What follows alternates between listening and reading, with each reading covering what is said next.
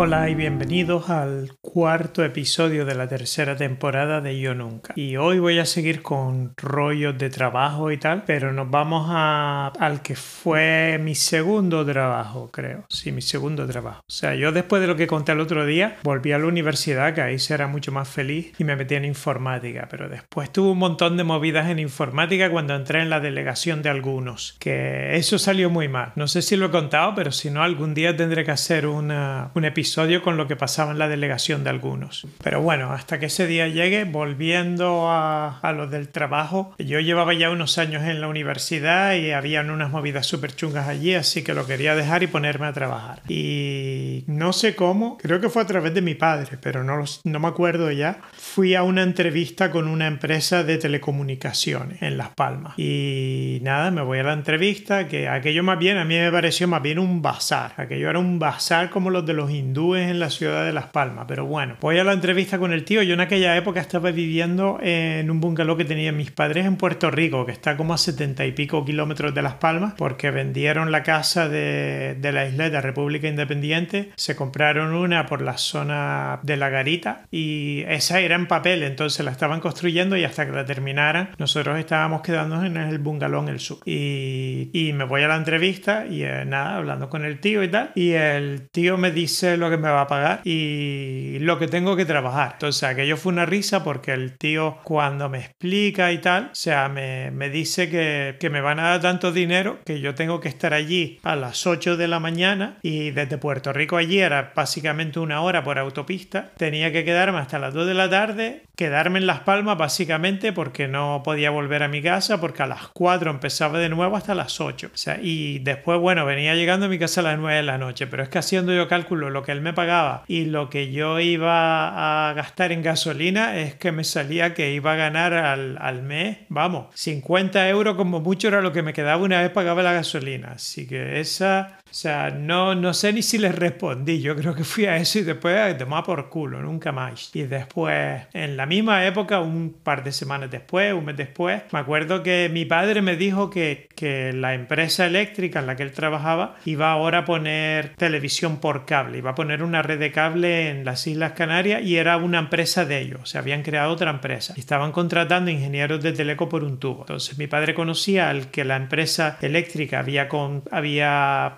asignado como el director de la nueva empresa y le dijo que yo quería trabajar y tal y entonces me organizó una entrevista. Y me acuerdo que a esa entrevista yo fui, pero, o sea, yo fui al hospital porque estaba de gripe, pero una gripe fatal, fatal, y fui al hospital y me pusieron oxígeno y todo y del hospital me fui a hacer la entrevista. Y hablé con los tíos y tal, todo muy bien, era gente muy agradable y eso, y, y me hicieron la oferta y me metí a trabajar ahí. Y esa empresa estaba recién creada, entonces ya ellos tenían eh, tres ingenieros en el equipo de diseño de la red, pero ellos estaban trabajando todavía como con contrato para la empresa eléctrica. Y yo era el primero que iba a entrar como empleado de la nueva empresa, así que cuando empecé a trabajar allí, eh, mi número de empleado era el número de empleados número uno. Yo fui el primer empleado real de aquella empresa de cable, que al principio tenía una oficina por justo cerca por donde yo había trabajado, en la calle Loni Castillo, por la misma zona tenían la oficina, en un piso por allí, que al final se nos fue quedando pequeño porque fueron contratando más y más gente y al final nos movimos a un, a un local enorme en el Sebadá. Y nada, y cuando empezamos ahí éramos cuatro en la parte de diseño y después fueron llegando más gente y teníamos un jefe y ese dependía del director. Y nuestro jefe era un gilipollas integral, pero un gilipollas integral. El tío era lo peor y uno de los cuatro ingenieros era una chica, que además era la mejor de los cuatro pero con diferencia. Y el tío la trataba pero fatal. Él, él era un cabrón de que te caga. Y entonces el tío, me acuerdo yo que eh, los horarios de trabajo los viernes eran hasta las 2. Y entonces cuando llegaba la una y media, dos menos cuarto del viernes, él venía y le asignaba a todo el mundo un montón de trabajo más. Y después él se iba y te tenías que quedar allí hasta las 5 o las 6 de la tarde haciendo horas extras no pagadas para tenerle todo listo para el lunes, que era cuando lo quería a las 8 de la mañana. Entonces yo, yo pasaba un kilo de todas esas movidas y cuando el tío me lo, me lo fue a hacer a mí, yo le pregunté, digo, ¿tú, tú te vas a quedar aquí y lo vamos a hacer juntos. Y dice, no, yo me voy. Digo, pues mira, tú te vas y yo también, que yo también tengo cosas y no puedo, no voy a cancelarlas por ti. Así que esto te lo hago yo el lunes, cuando venga aquí a las 8 de la mañana me pongo y te lo hago. Y como todavía tienes lo de todos los demás, lo mío está seguro que listo para cuando ya tú hayas acabado con lo de los otros. Y nunca me quedé. Y entonces mis compañeros eso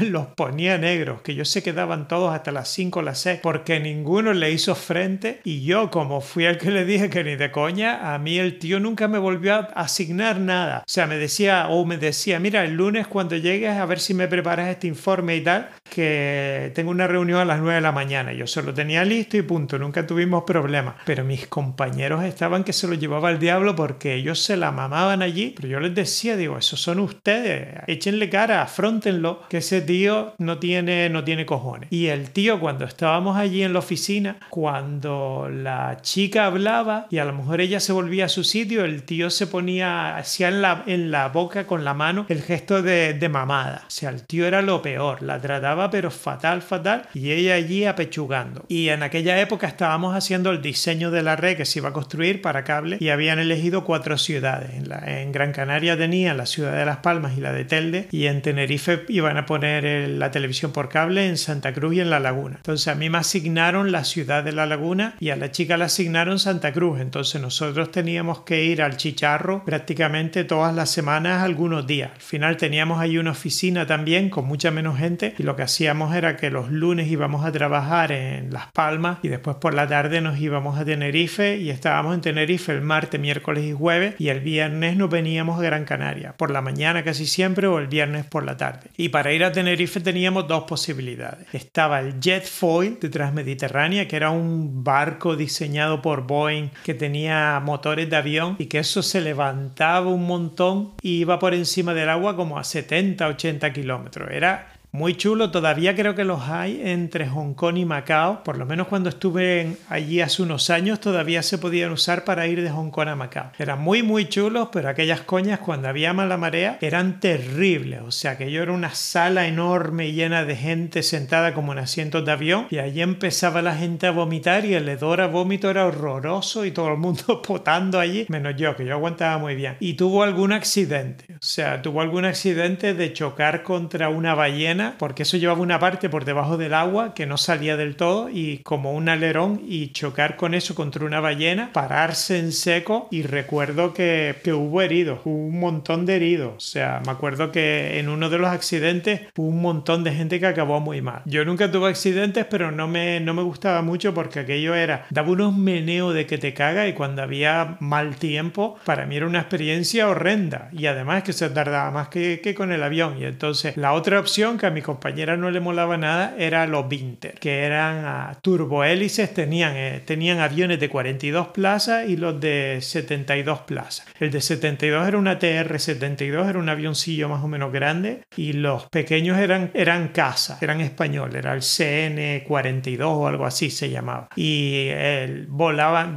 teníamos, había como un puente aéreo que iba de Gran Canaria, aeropuerto en Gran Canaria, al aeropuerto de los, de los rodeos en el norte de Tenerife, que es que tiene el récord mundial de gente muerta en accidente de avión y que se hizo en un sitio súper chungo. Hay una historia que no se sabe si es cierta, pero como yo soy de Gran Canaria, me la creo totalmente, que cuando se hizo el aeropuerto de Gran Canaria, por allí pasaba en una... Hubo un, piloto famoso que pasaba haciendo algún, algún, algún viaje de estos para conseguir algún récord y tal. Y eh, no sé si era Le Corbusier, no me acuerdo. Bueno, un piloto famoso. Y el tío cuando estuvo en la isla le dijeron, mira, ya que estás aquí, te pagamos para que nos digas dónde poner el aeropuerto, hemos elegido una zona, queremos, tú vas allí, vuelas y nos dices cuál es mejor. Entonces el tío eligió el aeropuerto, la zona donde está el aeropuerto de Gran Canaria la eligió él. Y los chicharreros que siempre se han movido por envidia, que en Tenerife es todo envidia con Gran Canaria, pues hicieron lo mismo con otros. O sea, le vino uno a la isla, le dijeron que le buscara el, aeropuerto y tal, el tío hizo vuelos y marcó en el mapa, pero después como que se murió el tío antes de darles el informe y entonces tenían un mapa y el tío muerto. Y en el mapa había una X en un sitio y ahí fue donde hicieron el aeropuerto del norte, que está como en una, en, en una depresión en la que la nube baja y se asienta allí y no se ve una puta mierda, que por eso ese aeropuerto tiene visibilidad menos que cero. Y es una mierda de aeropuerto, está súper en alto y no es un sitio guay, por eso tuvieron que hacer el aeropuerto de Tenerife Sur, porque el de norte es una cagada épica y legendaria. Pero bueno, nosotros íbamos con los Vinter y nos llevaban al aeropuerto en el norte y después allí alquilábamos un coche. Y eh, salíamos con nuestro Vinter de Gran Canaria y a mi compañera le tenía un pánico a volar en esos aviones que no vea. Y el aeropuerto de Tenerife Norte era como de, de tener suerte. Si te pillaba el que ese día estaba despejado, el aeropuerto era más o menos sencillo. El avión llegaba y como estaba también súper alto, ni siquiera tenía que bajar mucho y ya en un punto determinado descendían un poco y ¡pam! Aterrizaba sin más problemas. Pero cuando había algo de mal tiempo, el aeropuerto era un flipe de que te cagas. Y más en esos aviones chiquititos que se meneaban, pero como, como un columpio y hacían, los motores hacían un ruido tremendo cuando empezaba como a perder estabilidad. Y entonces mi, mi compañera me agarraba del brazo y yo creo que me clavaba hasta las uñas del terror. Allí se quedaba quieta, quieta, quieta y empezábamos. Y a veces el tío empezaba a bajar, que ya íbamos a tomar tierra y el piloto avisaba que se agarra aquí todo el mundo bien, agárrese los machos cristianos que esto va a ser duro. Y empezábamos a bajar allí, y cuando estábamos llegando abortaba el aterrizaje porque no veía una mierda y no sabía si estaba yendo hacia la pista o qué, porque era toda una nube allí aposada en el suelo. Y entonces el tío abortaba el aterrizaje, tiraba para arriba a dar una vuelta para ver si lo volvía a intentar y todo el mundo en el avión, el, el aborto de aterrizaje era espectacular porque el tío tiraba del avión para arriba en el último momento y el avión hacía un esfuerzo sobrehumano y dentro del avión y si, había alguien que tenía algo en el suelo, eso se iba para la punta de atrás y la gente empezaba todo el mundo a gritar. O sea, allí más de uno veía la luz al final del túnel y pensaba que ya no lo contaba. Yo, yo es que me descojonaba porque era como una montaña rusa. Entonces volvíamos y el tío decía, venga, vamos a hacer otro intento, señores. Tranquilo que esto está bajo control. Y entrábamos de nuevo, empezaba a bajar, ¡pum! Otro aborto. Y mi, mi compañera se ponía histérica. O sea, que ya llegaba, pero, pero que ese menos ovulaba. O sea, se le jodía la regla, el reglote no le bajaba del trauma que pillaba, que pillaba allí en, en aquel puto avión. Entonces ella siempre quería que fuéramos en el, en el ferry. Y yo siempre quería ir en avión. Entonces, más o menos al final acordábamos y negociábamos. Y a lo mejor una semana íbamos en el ferry, una semana íbamos en el avión, porque el, el jet foil ese no era, no habían tantos durante el día, habían tres o cuatro y entonces estábamos muy limitados a la hora de volver, pero con los aviones habían un montón de aviones. Y en Tenerife al principio,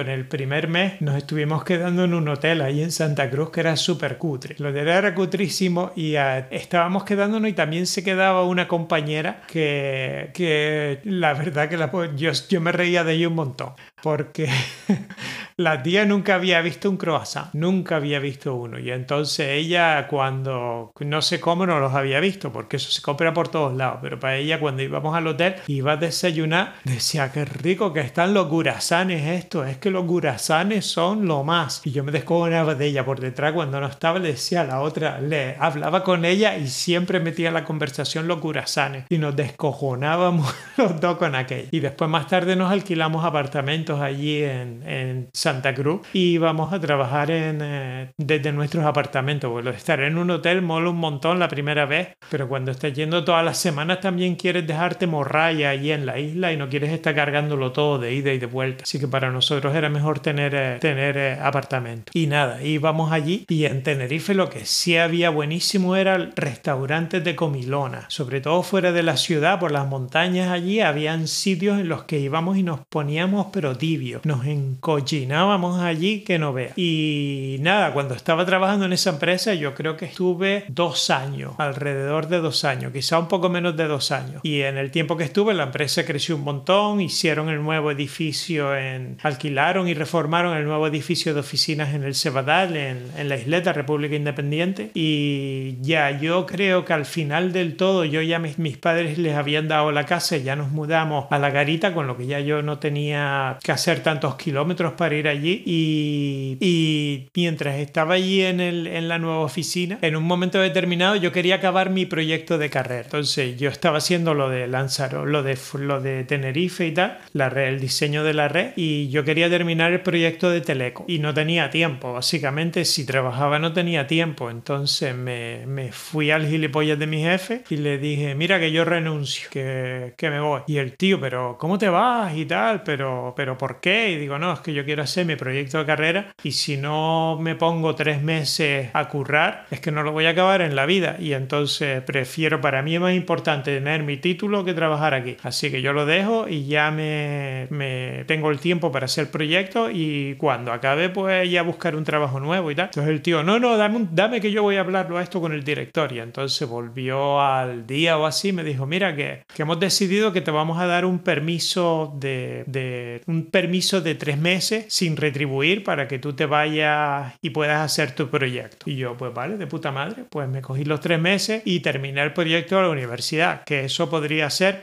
otro episodio tranquilamente porque ahí hubo mucha gente involucrada. Y a mí me, yo lo acabé con cum laude, ¿eh? que aquí no estamos hablando de un ignorantón, estamos hablando de que el autor del podcast tiene un cum laude en su proyecto. Y, y cuando pasaron los tres meses, que además es que, que me cuadraron un montón porque fue, se me terminaban los tres meses y yo creo que en la semana antes fue cuando presenté el proyecto y lo aprobé con el cum laude, por si no lo había dicho. Y, y después volví al trabajo. Yo creo que eso fue más bien como sobre enero o así. Y después unos meses más tarde yo ya es que estaba hasta los huevos de aquel gilipollas y aquello era un trabajo muy monótono y yo veía que aquella empresa algún día se iba a ir al carajo. Entonces a mí me apetecía irme al extranjero. Y yo ya durante esos años había estado haciendo en la universidad. Yo hablaba inglés, pero había hecho cursos de inglés y me había presentado al título este, al examen este inglés para el de Cambridge, la Universidad de Cambridge, creo que es, para tener un título oficial de que hablaba la lengua bárbara esa. Y entonces empecé a mirar y mirando, porque eso era sin internet, ¿eh? aquí estamos hablando de una época en la que internet no existía. Y empecé a mirar y me enteré por el que en la oficina del paro tenían un programa europeo, creo que se llamaba el EURES, y era un programa de movilidad de la gente a través de por toda Europa. Y entonces yo me fui a la oficina del paro un día hablar con ellos y me dijeron que yo les daba mi currículum, les de, yo les dije que quería países de habla inglesa y tal, ellos mandaban mi currículum a países en los que se podría sobrevivir hablando en inglés y desde esos países pues ya contactarían conmigo empresas si querían que trabajara con ellos. Entonces yo les di mi currículum ahí y tal y, uh, y me empezaron a llamar empresas. O sea, ya en esa época teníamos cutre móviles todos, ¿eh? Y ya me empezaron, me empezaron a llamar empresas y me acuerdo que me llamaron de, de Ericsson en Suecia, me llamaron de Ericsson en Holanda y en Inglaterra, me llamaron de, de,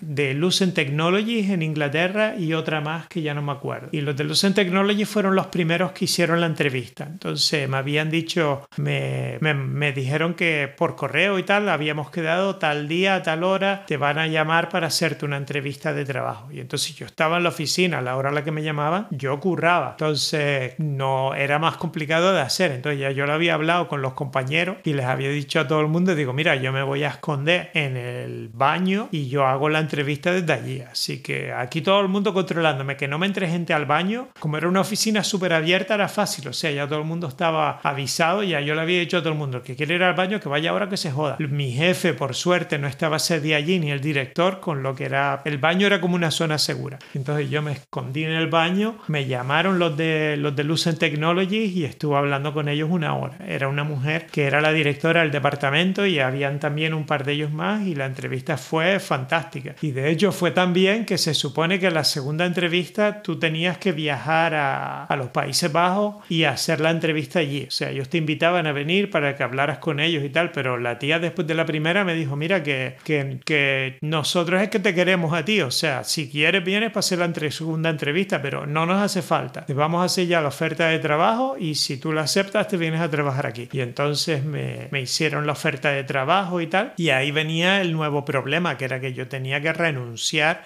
de nuevo después de haber estado tres meses el año anterior sin currar. Tenía que renunciar porque me iba a trabajar a otra empresa, una multinacional al extranjero. Y, y lo de la renuncia fue un flipe de que te caga, pero eso yo creo que lo cuento otro día porque esto ya se ha estirado mucho y también hay que guardar contenido para que no se me acabe la temporada muy pronto. Así que aquí dejamos y adiosito.